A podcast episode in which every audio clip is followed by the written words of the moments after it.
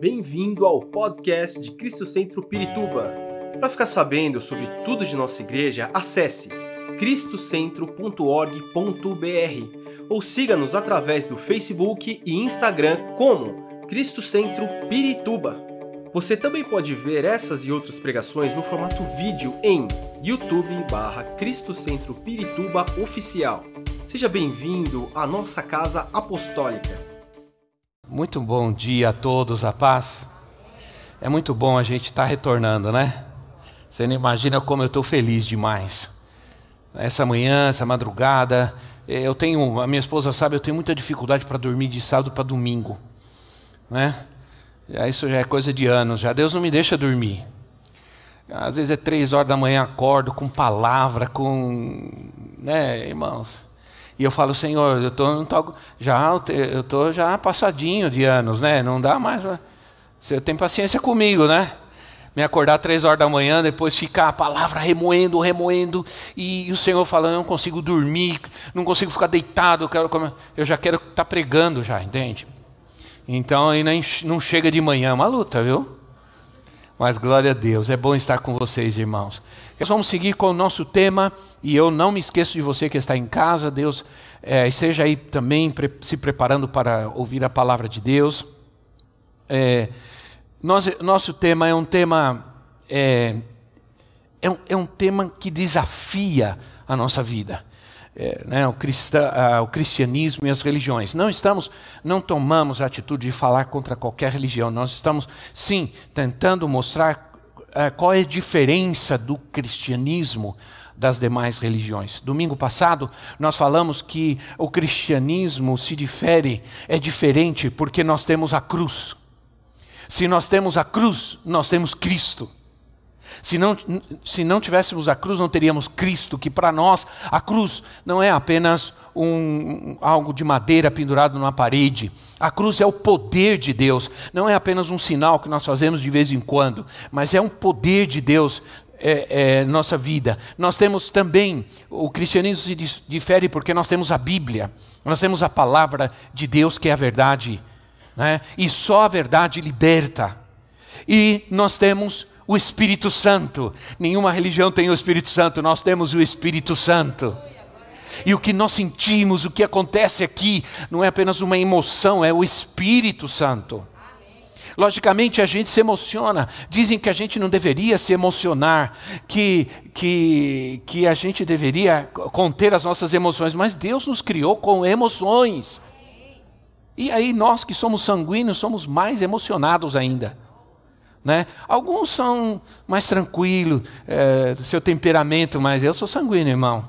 É, eu me emociono mesmo, principalmente quando eu sei que o Senhor está, quando há uma presença de Deus, quando o Senhor está presente. Muito bem. É, que mundo que nós estamos vivendo? Nenhum de nós esperávamos é, viver um tempo tão difícil como esse. Eu me lembro que na passagem de 1999, passagem do milênio, de 1999 para 2000, disseram que acontecer um monte de coisa. Lembra? Que isso já faz 20 anos, por incrível que pareça. Eu me lembro que nós estávamos orando aqui e disseram que na passagem da meia-noite para os pr primeiros segundos ia ter um apagão. Não sei quantos se lembram disso, que os computadores iam apagar, que ia apagar toda a luz em todo lugar. E eu me lembro que teve uma pá, e a gente estava orando aqui, eu disse, meu Deus, né, teve uma passagem de energia e, e não aconteceu nada. Mas eu quero te dizer uma coisa, agora está acontecendo. Muitas coisas. Estamos vivendo cada dia uma situação nova que surge nesse mundo, que nos impressiona, que nos assusta. Que mundo vamos encontrar quando tudo voltar ao normal? há muitas dúvidas, muitas dúvidas pairam por aí. O que vamos fazer? Como vamos viver como cristãos e como igreja nos próximos anos que virão? Como vamos compartilhar a nossa fé? Será que vai mudar? Será que nós vamos ter facilidades? Devemos nos calar diante do mundo, porque eles não creem como nós cremos. Porque o mundo não crê como nós cremos. Nós não devemos falar de Jesus, da palavra, do amor de Deus. Como viver nesse mundo plural, cheio de religiões e ao mesmo tempo longe de Deus? Esta é, esta é uma mensagem que nós precisamos muito como igreja. Ah, como cristãos, temos que ter muito bem claro algumas coisas. Qualquer um de nós que estamos aqui, como cristãos, nós precisamos ter bem claro para nós o entendimento de quais são os pilares, de quais são as colunas da nossa vida cristã, da nossa fé. Ah, nós devemos ter plena convicção, devemos ser pessoas com convicção do que nós cremos, do que nós somos. Um cristão não pode duvidar desses pilares, dessas colunas. Elas são as bases do fundamento da nossa fé, do que nós somos, do que nós vivemos. E mais do que nunca, nos dias de hoje, nós vamos ter plena convicção dessas coisas. A primeira, o primeiro pilar é a criação.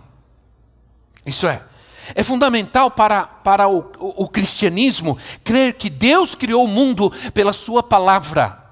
Nós não somos evolucionistas de maneira nenhuma, nós somos criacionistas, nós cremos que Deus criou o mundo pela Sua palavra. Deus criou o mundo do nada e Deus criou o homem e a mulher à sua imagem e à sua semelhança, e ponto final. Isso está relatado em Gênesis. Tenha acontecido é, literalmente ou tenha sido uma alegoria, uma metáfora, como alguns creem, não importa. A base é: Deus criou o mundo, Deus criou todas as coisas pela Sua palavra e criou o homem à sua imagem e à sua semelhança para se relacionar com Ele. É o que nós cremos. Isso tem que ser uma convicção para nós que ninguém, ninguém pode afetar isso na nossa vida. O segundo pilar da nossa fé é a queda. É, é triste? É. Não mas é. É um pilar. Por quê? É fundamental para, para, para o cristianismo, porque se não houvesse a queda do homem, não haveria necessidade da redenção. Se não houvesse a queda do homem, não haveria cruz, não haveria necessidade nenhuma, nós viveríamos eternamente. E Adão e Eva escutaram as mentiras de Satanás, né? Em lugar da verdade de Deus, e isso é o que continua acontecendo no mundo hoje. Se ouve as mentiras de Satanás e se, e se, e se despreza as verdades de Deus, a consequência da queda na humanidade, da humanidade do homem, perdão, a consequência da queda na humanidade foi a corrupção da natureza humana, trazendo a doença, a morte, a miséria, a pobreza isso para nós é um fundamento. É um pilar para que a gente vá para o outro, que é a redenção. No momento, para o cristianismo é importante entender que no momento em que o homem caiu, nesse exato momento, o Senhor já providenciou a redenção do homem. Aleluia. No lugar de abandonar e destruir as suas criaturas desobedientes e rebeldes, porque você sabe que as, nós, criaturas, ou oh, criaturas rebeldes e desobedientes, né? Deus decidiu, ao invés de castigá-los, ao, ao invés de abandoná-los e destruí-los, Deus decidiu redimi-los. Então, nós somos redimidos. Olha para o teu irmão do teu lado, com a tua máscara mesmo, e diga: Ei, redimido! Ou redimida, né? É. Ei, redimido! Ora, então o que acontece? Ele prometeu, então nesse momento, ele prometeu que a semente da mulher pisaria a cabeça da serpente. Sabemos que ele se referia a Jesus Cristo. Sabemos que isso aconteceu na, na cruz. Disse a serpente. É, é, ora, a serpente vai é, morder o seu calcanhar, mas o descendente da mulher pisará a sua cabeça. Nós sabemos que isso aconteceu na cruz do Calvário. Né, irmãos? Na cruz, a cabeça da serpente foi esmagada. Ora, isso quer dizer que Jesus veio para trazer a redenção à humanidade e resgatar a humanidade aos pés do Criador através da cruz. E aí nós vamos para o último pilar, que é a consumação. A consumação. Um dia Jesus, um dia o Redentor aparecerá em toda a sua glória. Aleluia. Ele ressuscitará os mortos e julgará o mundo, e não haverá mais dor, mais tristeza, mais pecado, mais vírus. Né? E não haverá mais morte, e ele será adorado para sempre. Existe alguma coisa melhor do que adorar ao Senhor? Se nós estamos num lugar adorando a Deus, não dá vontade de ir para lugar mais nenhum, fazer outra coisa, dá vontade de ficar ali e não sair mais dali. Pelo menos eu sou assim. Esses pilares nos mostram as perspectivas de como nós podemos influenciar esse mundo. Como nós podemos influenciar esse mundo? Porque para nós esses pilares, eles são valores, eles são convicções inegociáveis. E é o que nós cremos. E a partir daí, nós vamos ver que o Senhor Jesus espera de nós. Quando nós compreendemos, se você está aqui, não tenha um, não tem ainda um desses pilares na sua vida, hoje você precisa tomar essa decisão de dizer: essas coisas serão pilares na minha vida, serão colunas, verdades absolutas na minha vida a partir de agora, a partir de hoje. Mas ah, nós temos que perguntar diante de tudo isso, diante de tudo que está acontecendo, o que o Senhor espera de mim? Senhor, o que o Senhor espera de mim? O que o meu Senhor espera de mim? Faça essa pergunta hoje para você mesmo. O que o Senhor espera de mim? É. Aí, eu quero que você abra sua Bíblia em João capítulo 17, do versículo 11 ao versículo 19. João capítulo 17, versículo 11 e 19. É uma oração, uma oração pública do Senhor Jesus. Jesus não fez muitas orações públicas. Jesus, eh, eh, nós temos poucas orações públicas de Jesus. Jesus orava muito em secreto. Jesus orava muito, ele e o Pai. Jesus orava muito sozinho. E, mas essa oração precisava ficar registrada, porque ela registra qual é a intenção do Senhor, qual é a intenção do Senhor para com aqueles que creem nele. João capítulo 17, versículo 11 assim: Não ficarei mais no mundo, mas eles ainda estão no mundo e eu vou para ti. Pai Santo, protege-os em teu nome, o nome que me deste, para que sejam um, assim como somos um. Enquanto eu estava com eles, eu os protegi e os guardei pelo nome que me deste. Nenhum deles se perdeu, a não ser aquele que estava destinado à perdição, para que se cumprisse a Escritura. Agora vou para ti, mas digo essas coisas enquanto ainda estou no mundo, para que eles tenham a plenitude da minha alegria. Dê-lhes a tua palavra, e o mundo os odiou, pois eles não são do mundo como eu também não sou. E está falando com você hoje, irmão. Não rogo que os tires do mundo, mas que os protejas do maligno. Eles não são do mundo, como também eu não sou. Santifica-os na verdade, a tua palavra é a verdade. Assim como me enviaste ao mundo, eu os enviei ao mundo. Em favor deles eu me santifico, para que também eles sejam santificados pela verdade. Se Jesus tivesse dito, eles não são do mundo, nós estaríamos felizes, porque nós estaríamos passando por tudo isso e dizendo assim: ah, glória a Deus. Durante, muito, durante algum tempo a igreja viveu assim, eu me lembro muito bem. Ah, glória a Deus, eu não sou desse mundo que se. que ah, não, não vou usar aquela expressão, né? Mas que me importa o que acontece com essa gente hipócrita que não quer saber de Jesus, que vai para o inferno, não me interessa, eu não sou desse mundo. Mas Jesus não disse só isso. Jesus disse: Assim como o Senhor me enviou ao mundo, eu vou enviar eles também. Eles não são do mundo, mas eu os enviarei ao mundo. Isso é muito sério. Isso é muito sério. O Senhor nos chama para sermos diferentes. Ele espera que não sejamos iguais ao mundo, é isso que ele está dizendo. Se ele diz, eles não são do mundo, o que ele está dizendo é isso. Eles são diferentes do mundo, eles não são iguais ao mundo.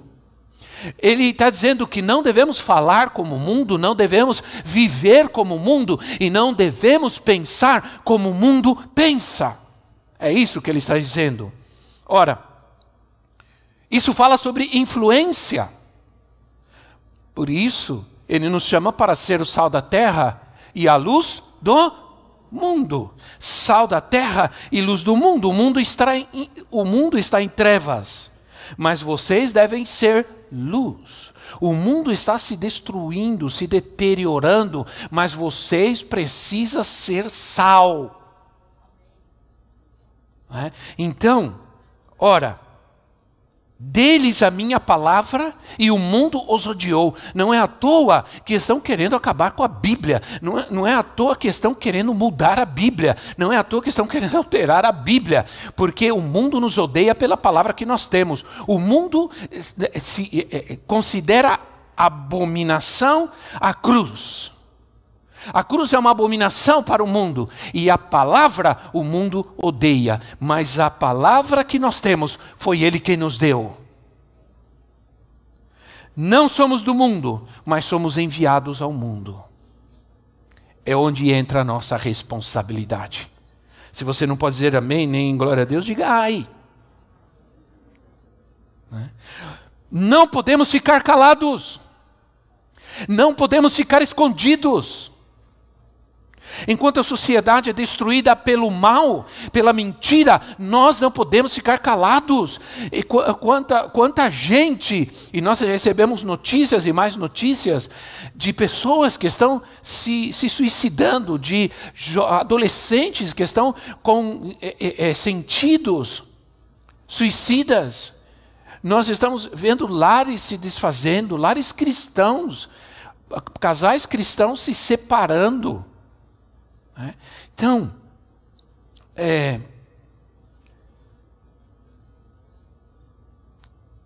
devemos, como soldados de Cristo, lutar contra as forças do mal. Não estamos aqui para dizer, ah, não tenho nada com isso. Não, o Senhor disse: vocês não são do mundo, mas eu os envio ao mundo. Isso é responsabilidade, isso é chamado. Nós temos o poder da oração, devemos usá-lo para evangelizar. Essa igreja está orando, estamos orando e estamos orando muito. Desde que começou essa pandemia, desde que começou essa pandemia, nós criamos, nós pastores, nós temos um grupo, pastores, auxiliares, profetas, é, evangelistas, é, e, e, e eu também estou lá. Nós estivemos todas as sextas-feiras, toda semana, orando, das 10 à meia-noite, todas as sextas-feiras, sem parar. Aleluia. Entende? Porque nós entendemos que há um poder na oração. Nós não podíamos sair de casa, nós podíamos andar por aí, mas podíamos orar. Agora nós podemos orar e sair. Orar e ir. Diga comigo, orar e ir. Então, nós temos o poder da oração e devemos orar, uh, usá-lo para influenciar a sociedade, para influenciar nossa família. Nossa família vai mudar quando eles nos virem orando, mais do que falando, orando. Quanto tempo gastamos com o nosso celular na mão? Quanto tempo gastamos com a Bíblia na mão? Isso pode resolver muitos problemas. Nós não somos ativistas sociais. De repente, uma parte da igreja como, começou a agir como se nós fôssemos uma entidade filantrópica. Nós não somos uma entidade filantrópica e tampouco uma entidade de, de uh, assistencialismo. Não. Não. Nós temos aqui toda semana todo dia, praticamente, alguém parte na porta pedindo alimento. Ninguém está vendo, mas nós estamos fazendo. Hum? Então, irmãos, como vamos ser, é, como nós vamos, diante dos pilares que nós vimos, como nós temos certeza que Deus revelou a verdade em Jesus Cristo, nós sabemos de tudo isso, então, ir. Saber que somos enviados não é apenas uma escolha, é, é, é, não é apenas uma opção, é uma ordem, é um chamado de Deus. Como vamos ser tolerantes com relação às coisas que contrariam os valores e a fé cristã, se nós nos calamos diante das atrocidades que estão sendo cometidas? Nós não podemos ser coniventes. Ao invés de ficarmos postando memes, frases, tchauzinho, beijinho, Vamos começar a transmitir a palavra de Deus. Vamos lançar na internet Bíblia, versículos. Vamos lançar na internet o que disse Jesus. Isso é semear a palavra também. Então, o apóstolo Pedro deixa claro como devemos viver nesse mundo. Quer ver comigo? 1 de Pedro 2, 11 a 17. 1 de Pedro 2, 11 a 17. Quantos amam a palavra de Deus? Diga amém. Quantos querem ficar comigo até 3 horas da tarde? Diga amém. Ah, tudo bem, obrigado pelo seu carinho e amor, mas eu duvido, viu? até eu. Ora, segunda, 1 de Pedro 2, de 11 a 17 diz assim: Amados, Quantos são amados aqui? Então é para nós, viu, irmãos. Amados de Deus, insisto em que, como estrangeiros e peregrinos no mundo, vocês se abstenham dos desejos carnais que guerreiam contra a alma. Vivam entre os pagãos de maneira exemplar. Está aqui algo que eu não vou precisar nem desenhar, nem colocar legenda para ninguém para que, naquilo em que eles os acusam de praticarem mal, observem as boas obras que vocês praticam e glorifiquem a Deus no dia da sua intervenção.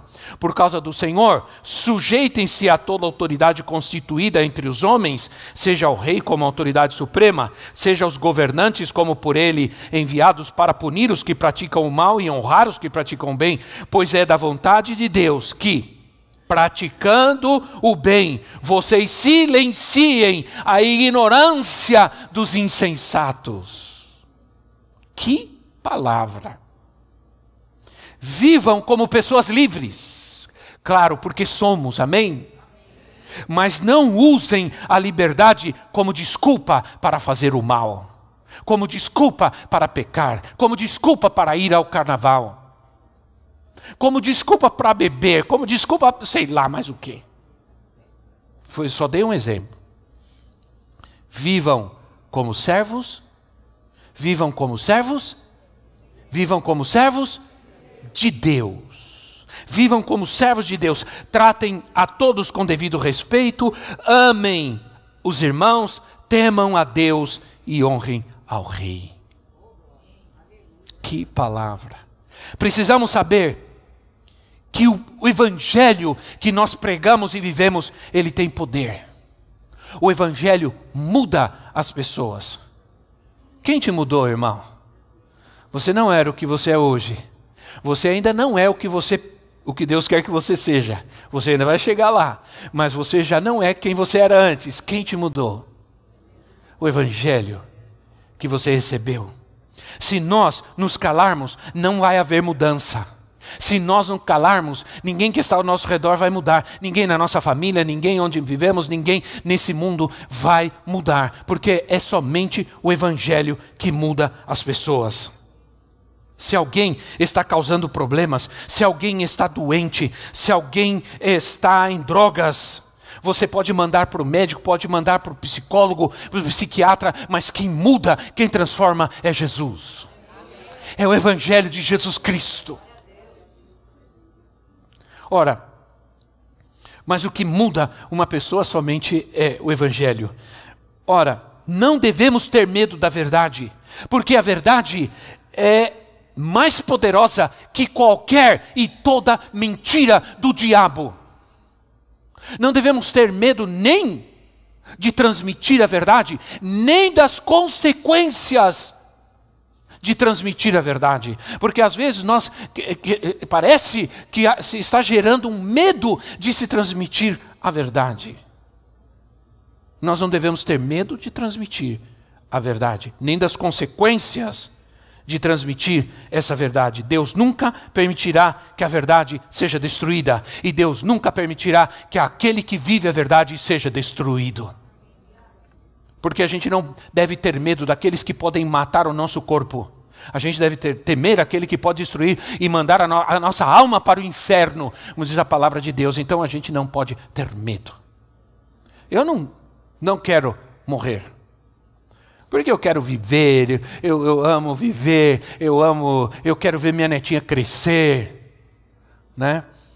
Eu quero ver meus filhos, eu tenho ainda dois para casar, o outro vai casar agora em março, glória a Deus. O outro já está por aí se preparando. Então, eu quero, mas tudo bem, mas eu, eu, eu, eu não quero, mas eu não tenho medo de morrer. É bem diferente. Sim ou não? Eu não tenho medo de morrer. Porque eu vou viver o tempo que o Senhor determinar para a minha vida. Ora, Paulo diz em 2 Coríntios 13, 8: Nada podemos contra a verdade, mas somente em favor, ou somente pela verdade. Somente uma verdade maior, é assim como a lei. Uma lei, ela só pode ser é, cancelada por outra lei. Entende? Por exemplo, por isso existe aí, uh, quando existe uma lei que não está funcionando, é necessário criar uma outra lei, porque uma lei só pode ser substituída, destruída por outra lei. Assim também o Senhor está dizendo: há verdades que estão por aí, que parecem ser verdades não são, mas essas verdades só podem ser destruídas por outra verdade. É. Então, todos nós temos o mesmo chamado o chamado do nosso Senhor, que é dar testemunho da verdade. E a verdade suprema que vivemos e anunciamos é Jesus, porque Ele é a verdade. Eu sempre, eu já contei isso aqui, vou contar de novo. Porque quando você é criança, quando você é pequeno, não era tão criança, talvez oito anos, sete, oito anos. Existem certas coisas na tua vida que te impressionam tanto que elas ficam fazendo parte eterna da tua vida, sim ou não? Boas ou ruins, infelizmente. Experiências. Eu tenho uma experiência que sempre me acompanha. Eu, quando tinha oito anos de idade, eu já era músico, já tocava na, na banda da igreja, né? Na Furiosa lá. Pó, pó, pó, pó, pó, tinha uma raiva de tocar aquele trombone porque ele só fazia pó, pó, pó, pó, pó, pó nada mais. Era pó, pó, pó para cima, pó, pó, pó para baixo. Né? Nem, às vezes nem bemol tinha. Aí, no pó, pó, pó em bemol é difícil, né? Então, ora, eu me lembro que tinha uma moça na igreja, muito cristã, uma moça séria, né? Saia lá embaixo, não cortava o cabelo, nada. Nessa época era assim, né, irmãos? Felizmente. É, e um dia, eu estou sentado assim, a banda sentava diferente, né? A gente podia ver todo mundo. E eu vejo ela entrando com um rapaz. Porque eu não vou falar que ano que era, mas era na época dos hippies. Né? Woodstock, hippie, estava tudo famoso, hippie, hippie para todo lado, né? Cabelo comprido, aquelas roupas estranhas, aquela calça desse tamanho assim, e aquele colar imenso com aquele sinal da paz e amor, lembram? Tal. Aí entra essa irmã com esse rapaz. E uma igreja Assembleia de Deus do interior, todo mundo ficou olhando, porque naquela época alguém assim era o demônio vestido em pessoa. Né? Então, eu, entrava alguém assim na igreja, o povo já começava a repreender, já queria mandar para o inferno e etc. Aí ela sentou com ele do lado e ficou todo mundo olhando. E eu fiquei olhando, porque eu sou curioso, eu olho mesmo, irmão. Eu sou curioso. Se eu estiver andando na rua e estiver olhando para cima, eu vou olhar para cima. Né? Se, eu me lembro que quando a gente andava na cidade tinha aquelas rodas, não sei mais se existe isso, né? Da roda, o cara vendendo o homem da cobra, vendendo, né? É, ah, eu, eu tinha que parar para ver o que estava acontecendo. Aí eu fiquei olhando, eu pensava, meu Deus, o que, que é esse homem aí? Eu nunca tinha visto uma figura daquela na minha vida.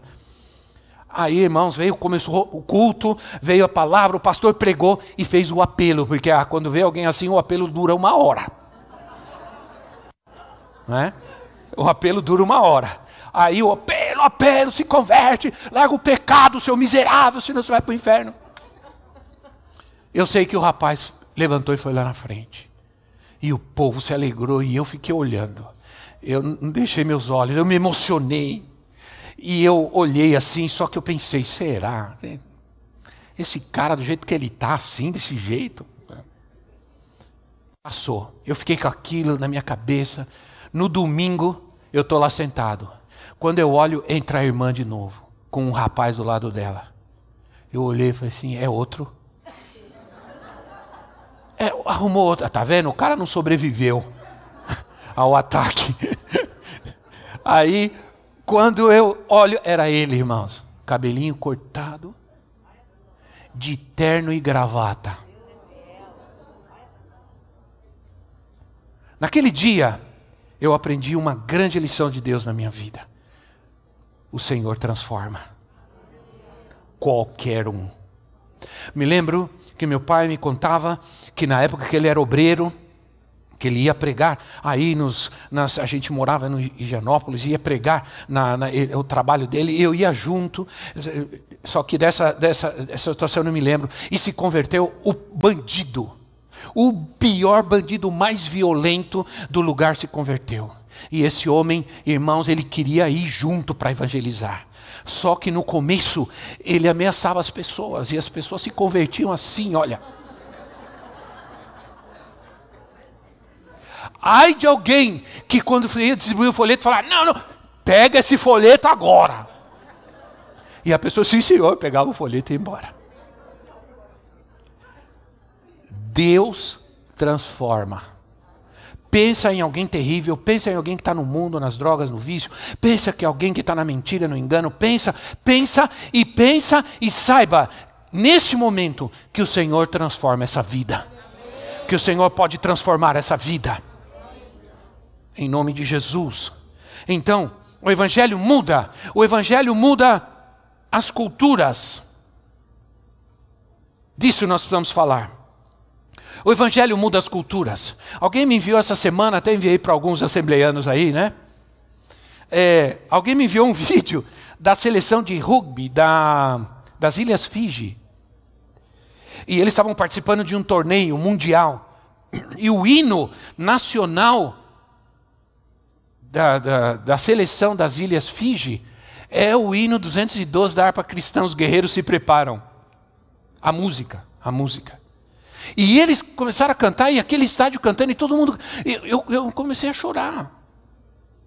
Eu me emocionei porque os, os, jogadores, alguns choravam enquanto eles cantavam. Pode procurar aí no, no YouTube, você vai ver.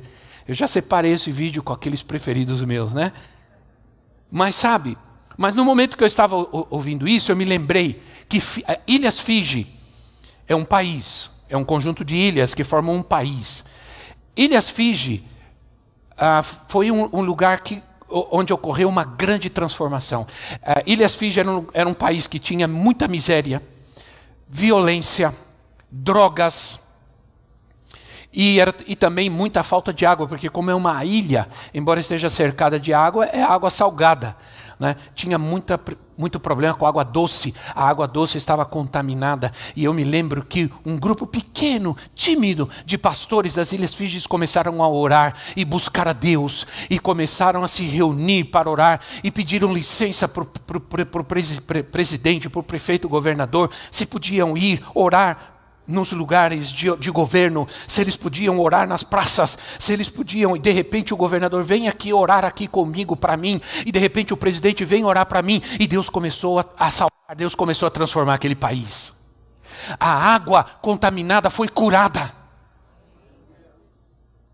a terra foi transformada, a terra começou a germinar, as vidas começaram a ser transformadas, as drogas acabaram, os bandidos acabaram. Deus transformou aquele país, é um país extremamente cristão, em Ilhas Fiji. Aí eu me lembrei disso. Como Deus transformou aquele país, aquela cultura idólatra, cheia de feitiçaria, cheia de violência, Deus transformou aquela cultura.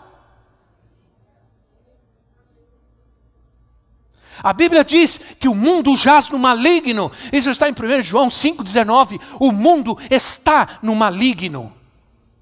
Também diz que Satanás é o Deus desse século, que ele cegou o entendimento dos incrédulos. Agora, embora tudo isso, ele não é o dono do mundo. O dono do mundo é o Senhor. Embora ele não seja o, o, dono do mundo, ele age de forma promíscua, ele age de forma autônoma, ele é um usurpador, ele usurpa o poder, ele usurpa o direito de poder atacar o mundo, destruir o mundo, as pessoas, de disseminar a mentira, de perverser a identidade de Deus, a criação de Deus. Então, minha gente, os verdadeiros cristãos, eles devem ser agentes transformadores.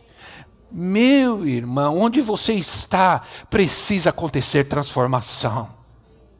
Onde você colocar o seu pé, aí esse lugar precisa ser transformado. Entende? Ora, a nós somos agentes transformadores da cultura deste mundo. Nesse sentido, é que somos chamados para ser o sal da terra e luz do mundo. É influência, é transformação, como disse Jesus no Sermão da Montanha, Mateus capítulo 5, versículo 13, versículo 14. Vocês são a luz do mundo, vocês são o sal da terra. Ora, a fé vivida com coerência, a fé vivida com testemunho, com amor, com obediência, a fé vivida com coerência transforma o mundo. Às vezes nós não precisamos de muitas palavras. Né? Um dos grandes homens de Deus, não me lembro agora, possivelmente é Wesley disse: pregue o evangelho. Se for preciso, use palavras. Pregue o evangelho. Se for preciso, se for necessário, use palavras. Se não, não precisa. Viva Viva o Evangelho com coerência e nós vamos transformar essa sociedade. Ora, por isso, meus irmãos, a, a evangelização, hoje em dia, não é mais aquela tanto. É sim, claro, toda forma de evangelização é válida, mas não é mais aquela tanto de, de cercar alguém, de falar, porque as pessoas. Eh, nós estamos vivendo um tempo tão difícil, ninguém quer ouvir nada, todo mundo está correndo de um lado para outro, né? mas é alcançar, influenciar e transformar pelo poder do Evangelho que está em nós, pelo poder de Deus que vive em nós. Essa tarefa ela aspira a mudar e transformar a cultura de cada civilização. Irmãos, não vejo de outra forma. Se nós não voltarmos ao verdadeiro Evangelho, se nós não voltarmos à obediência à santidade, eu não vejo muita esperança. Eu quero ir terminando, mas eu quero lhes contar uma experiência que eu tive. Nós tivemos, eu tive, pessoal, pessoal. Nós vivemos em Guatemala de 1988 ao final de 1990. Quando nós chegamos em Guatemala, América Central ainda tinha guerrilha. É, a guerrilha ainda estava ativa. Me lembro que dinamitaram uma ponte, dinamitaram, é, dinamitaram uma torre de energia, uma época, matavam gente nas ruas, é, eu me lembro muito bem. Havia muita pobreza, o dinheiro não tinha muito valor, a vida era precária. As igrejas eram pequenas e quase todas elas não tinham muitos recursos. E eu conheci uma igreja que nós visitamos um dia. Era uma igreja que estava numa avenida principal, não era uma igreja muito grande, estava crescendo. O pastor chamava Harold Cavalheiros, a igreja chamava El Shaddai. A igreja é, é, estava crescendo, eles compraram um terreno na beira da cidade, assim, na periferia da cidade, compraram um terreno, um terreno grande, e eles começaram o trabalho para edificação né, do terreno, de, da preparação do terreno para a construção do templo, e eles acharam uma ruína. nesses lugares, nesses países, América Central, México, tem muita ruína. Ruína maia, ruína asteca, e no caso da América aqui, ruína é, a ruína é é o que, irmãos? Não, é. Então, ma, maias, astecas, incas. Maias, astecas e incas. E esse esse esse eles tiveram que parar tudo, tiveram que parar a construção, chamaram, veio o governo, tomaram aquele terreno, deram outro terreno para ele, mas só que o pastor, eles começaram a escavar aquela ruína e eles viram que era uma imensa, mas uma imensa, estamos falando de uma, uma pequena montanha. É, era uma cabeça de uma serpente. Né? Aí eles começaram a escavar, escavar, escavar, e foram seguindo e viam que ia seguindo e, e ia serpenteando pela cidade. Né? Passava pelo, pelo aeroporto e ia embora. Aí, e aquilo chamou a atenção dele. O que, que ele fez? Ele foi e começou a estudar sobre aquilo. Ele começou, ele era um estudioso, ele chegou a ser até, esse pastor chegou até a ser candidato a presidente da República em Guatemala. Ele ficou muito conhecido por causa disso. Ele começou a estudar isso. Ele, por, geralmente, quem vive nesses países já cresce conhecendo bastante da cultura porque estuda na escola. É porque é a cultura deles. Os guatemaltecos são descendentes dos maias e mantém muito da cultura maia ainda nas suas vestimentas, nas suas roupas. E ele ele foi, ele chegou aí na biblioteca eh, da, da, do México e ele contou, ele isso ele contou numa palestra para nós. Não sei se você lembra, ele foi no, no, no curso de missões, né? E ele ele, ele contou para nós essa, essa, essa, essa história, ele, porque ele estava convocando as igrejas, ele começou a reunir as igrejas e convocar as igrejas para orar, porque ele chegou à conclusão que aquele era um Deus, porque a serpente para os maias era um Deus, inclusive a, a, a, a um Deus que ele que era é, cabeça, é, corpo de homem e cabeça de serpente. Muito, inclusive um deus muito conhecido no México por causa dos maias e, e, e, e dos astecas também. E aí ele, ele, ele contou que era um deus e que provavelmente a, a, a, é, esses países estavam é, principalmente Guatemala, estava dedicada a esse Deus. Então ele começou a convocar o país, as igrejas, para orar, para clamar, para guerrear. Ele conseguiu o nome, ele, ele pesquisou profundamente, profundamente. E aí, ele, eu me lembro que ele colocou, espalhou pela cidade outdoors que diziam: Jesus é o Senhor de Guatemala. Jesus é o Senhor de Guatemala. E eu me lembro que até uma caneta eu ganhei que dizia Jesus é o Senhor de Guatemala. Ele disseminou no país inteiro o que ele descobriu. As igrejas começaram a orar, as igrejas começaram a clamar. É, é, ele reuniu os pastores, é, irmãos. Eu vou te dizer uma coisa. Nós, isso começou a acontecer. Logo depois, eu comecei a perceber que o ambiente daquele país já era diferente, começou a mudar. É, é, você sabe que quando a gente chega num lugar, a gente pode sentir um, o ambiente, sim ou não? O peso do ambiente. A gente chegou na Europa, a gente sentiu isso.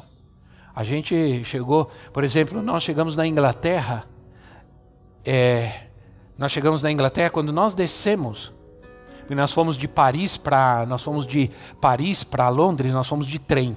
Quando nós descemos na estação, nós sentimos o ambiente pesado. Você sente o ambiente dominado, contaminado pelo mal. E então, irmãos, é, de repente aquele país começou a mudar.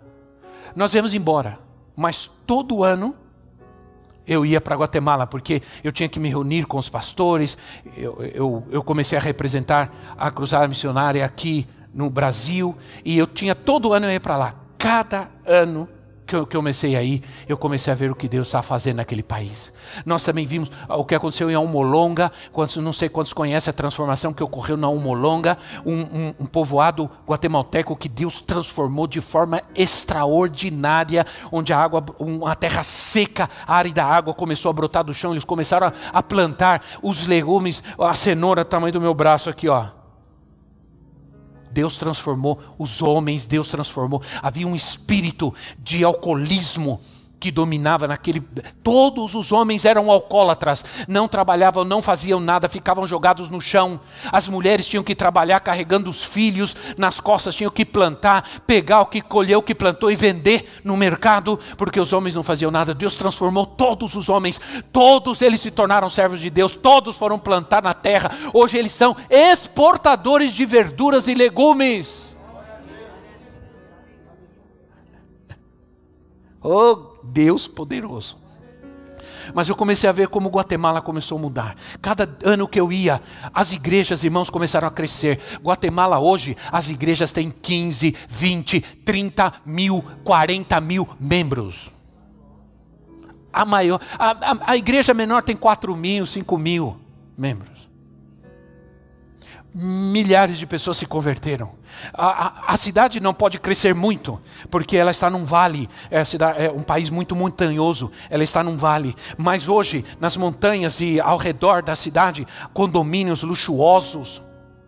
As igrejas maiores construíram templos gigantescos, templos mais bonitos que dos maiores que existem nos Estados Unidos, mais luxuosos dos que existem nos Estados Unidos o dinheiro está valorizado, as pessoas têm trabalho, as pessoas têm tudo. É um, Deus transformou aquela nação. 47% dos guatemaltecos são cristãos evangélicos. Entende? Deus transforma a cultura. Meu irmão, Senhor da glória. Olha, esse, eles adiantaram esse relógio aqui de propósito. Viu? De propósito, porque no meu ainda falta cinco para meio-dia. Certo? Aqui está meio-dia e cinco, eu delato isso, porque não pode fazer isso.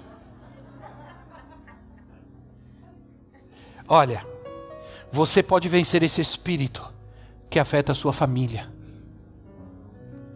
Essa cultura de derrota, essa cultura de enfermidade essa cultura de doenças, essa cultura de medo, de fracasso, de vício, você pode vencer. Você pode orar e Deus vai sarar a tua terra. A terra ao teu redor, a terra onde você vive vai se tornar próspera ela vai se tornar uma terra produtiva, sua família será terra produtiva, seu trabalho será terra produtiva, seu negócio será terra produtiva, sua vida será terra produtiva. Oh, aleluia! Eu creio. Você não vai permitir mais que espíritos assim continuem destruindo a tua família, a tua casa, a tua vida. Não vai mais permitir que continue afetando a tua casa tirando a bênção de Deus, a prosperidade, a alegria de Deus na sua vida. Buscar a cura no ambiente que nós vivemos, a paz, a bênção e a prosperidade do Senhor.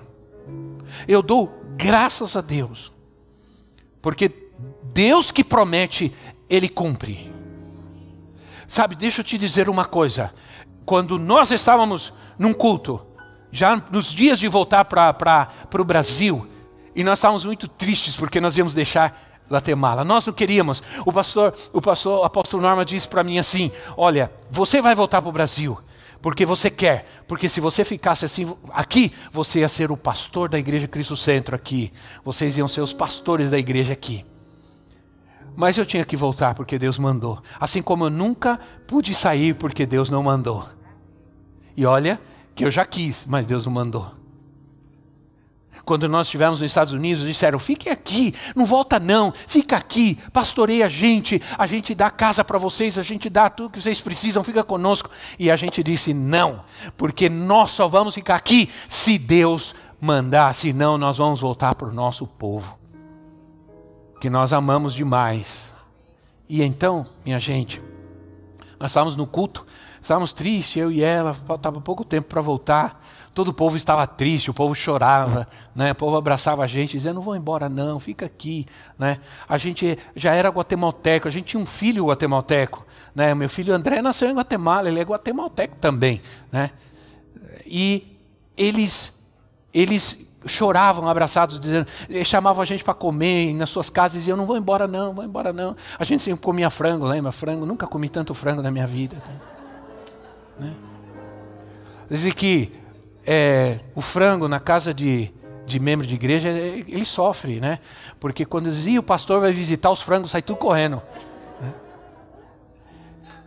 E aí, irmãos, eu me lembro que um dia veio uma profeta, veio dos Estados Unidos, estava ministrando, e de repente, no meio da pregação, ela parou, ela só falava inglês, ela mandou eu e ela ficar em pé. Fiquem em pé vocês dois aí, não sabia nem quem era a gente gente, nós ficamos em pé, ela começou a falar, irmãos. Ela falou até que a gente ia ter outro filho. E a gente não teve outra alternativa, se não ter, né? Não, brincadeira. Deus mandou, a gente teve que ter, né? Mas. Não. Na verdade, foi uma promessa de Deus e Deus cumpre suas promessas. Esses dias eu disse para meu filho menor: Você foi uma promessa de Deus. Né? E então, mas Deus falou outra coisa: Deus falou que ia cuidar de nós. E como nós tínhamos deixado tudo, nós tínhamos deixado tudo para ir para Guatemala e servir ao Senhor, que quando nós voltássemos, nós íamos ter muito mais do que nós tínhamos em dobro e nunca íamos passar necessidade. Irmãos, Deus é fiel. Deus é fiel, Deus cumpre suas promessas. Porque nunca passamos necessidade na nossa vida nunca nos faltou nada nessa pandemia, a essa igreja nunca faltou, irmãos. Nós tivemos todo esse tempo pagando aluguel, pagando aluguel, vencendo todas as dificuldades dessa pandemia. Eh, nunca faltou para essa igreja fazer tudo o que precisou fazer. Ainda ajudamos, você talvez não saiba, mas nós ajudamos pessoas que têm dificuldade, pessoas que não, nessa pandemia não puderam pagar aluguel, conta de água, de luz. A gente ajudou, se quando tinha e podia missões. Estamos passando muitas lutas de, fora do, do, do, país, em Moçambique. Nós estamos passando várias dificuldades lá, né, com as nossas igrejas. É, e a gente tem tentado ajudar da melhor maneira possível. E, enfim, o pastor, nosso pastor João Chong teve internado, não tinha dinheiro para comprar os remédios para pagar o hospital, precisava comprar um aparelho para medir a diabetes. Nós enviamos os recursos com toda a dificuldade desse mundo, porque não tínhamos. Eu busquei, eu orei, Deus mandou. Então a gente está nessa batalha, meus irmãos, mas Deus é fiel. Não tem faltado nada, porque Deus está conosco não vai faltar nada na tua vida. Essa palavra de Deus é para você hoje, essa palavra de Deus é para nós, é para a tua vida hoje. Creia que o Senhor Jesus vai transformar a tua casa, vai transformar a vida daqueles que estão ao seu redor. Você vai sair por aí, vai pregar, vai falar do Senhor e as pessoas serão transformadas pelo poder do Espírito Santo e da palavra de Deus que está na sua vida. Vamos nos colocar em pé. Aleluia. Aleluia. Nós vamos fazer duas coisas. Primeiro, eu vou orar. Vou orar por você. Pedir que você, no seu lugar, abra o seu coração para Jesus na sua vida hoje. Por favor, isso, não apaga todas as luzes não, ok? Deixa aceso. Hoje o Senhor está falando com muitos de nós, tenho certeza disso. Deus te trouxe aqui para você. Eu não, eu não, eu não sei como está a tua vida, pode estar na sarjeta. Não interessa. Deus pode transformar. Ele pode. Cristo vai transformar a tua vida. Cristo vai restaurar a sua vida.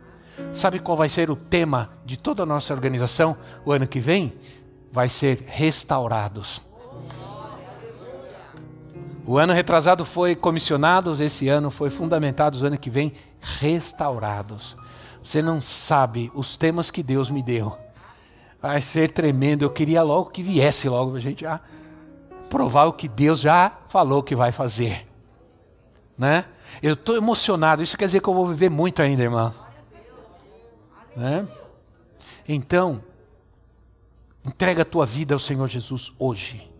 Diga para Ele: Senhor, eu te entrego a minha vida, minha casa, meu trabalho, meu negócio, já é teu, Senhor. Eles sofremos com essa pandemia, mas já estamos em pé ainda.